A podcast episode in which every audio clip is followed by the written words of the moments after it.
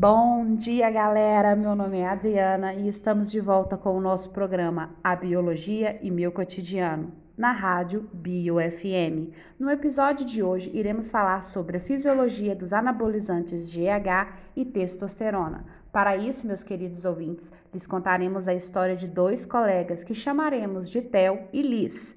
Vamos lá? Theo e Liz são adolescentes que, assim como muitos jovens, entraram para a academia para desenvolverem a musculatura de seu corpo e, ao longo de alguns meses, se viram pressionados porque não estavam alcançando o resultado tão esperado. Ao longo de alguns dias, durante um de seus treinos, Theo diz a Liz que encontrou a solução perfeita para eles. Sugeriu que utilizassem os anabolizantes GH e a testosterona para alcançarem os resultados que desejavam. Mas, caro ouvinte, você sabe o que é GH e testosterona? Deixa que eu te conto. O GH é um hormônio do crescimento que é secretado de forma natural pela nossa glândula pituitária. Ele influencia o metabolismo celular, pois atua diretamente no tecido adiposo para intensificar a quebra das moléculas de gordura. A testosterona é um hormônio esteroide, que é responsável pelo desenvolvimento de características masculinas, como crescimento de barba, engrossamento de voz e aumento da massa muscular.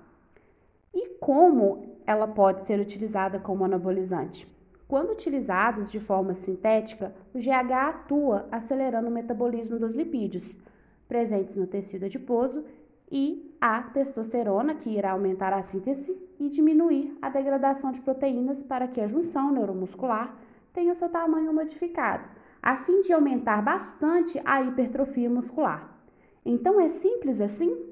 Nós podemos utilizar esse, esses anabolizantes sem problemas algum? A resposta é não.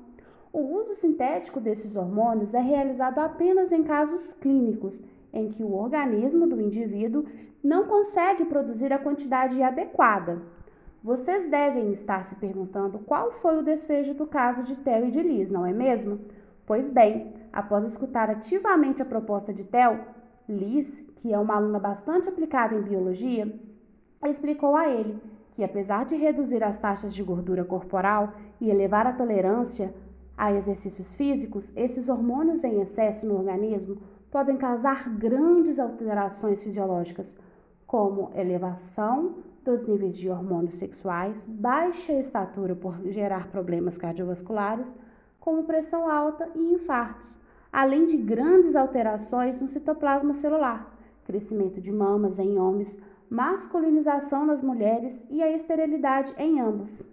Então, Theo, bastante assustado com a fala da amiga, perguntou a Alice se existe algum tipo de tratamento para pessoas que utilizem anabolizantes. Liz pensou um pouco e lhe disse: em alguns casos, a infertilidade é irreversível e em outros é apenas temporária. Nos casos em que é temporária, é necessário que o indivíduo realize exames físicos e clínicos para analisar os níveis de testosterona e outros hormônios presentes no organismo. Após os exames para a infertilidade, o tratamento é feito com a medicação gonadotrofina coriônica para ajustar os níveis hormonais. Assim, aos poucos, o corpo volta a estabilizar a produção hormonal. Em alguns outros casos, o uso da medicação será durante a vida toda deste indivíduo. Em outros, haverá a presença algumas sequelas, como a fibrose e a atrofia testicular. Além disso, em casos graves, pode ocorrer a geração de tumores, tanto malignos ou benignos sendo necessária a realização de tratamentos adequados. Bom, estão curiosos para saber a decisão final de nossos colegas? Theo ficou muito reflexivo e pediu desculpas a Alice. Disse que não sabia do tamanho impacto que aqueles hormônios poderiam gerar no organismo humano, além de elogiar bastante Liz sobre o domínio que possui sobre a fisiologia humana. E sabem o que mais?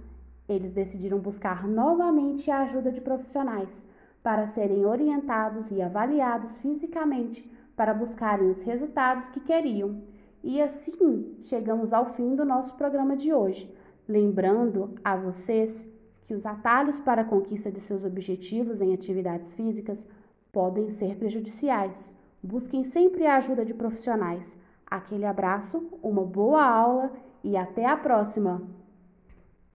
Texto produzido por Adriana Ribeiro, Alex Almeida, Bruno Camelo e Rayane Canuto.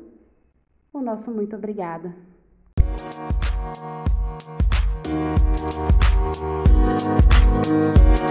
Música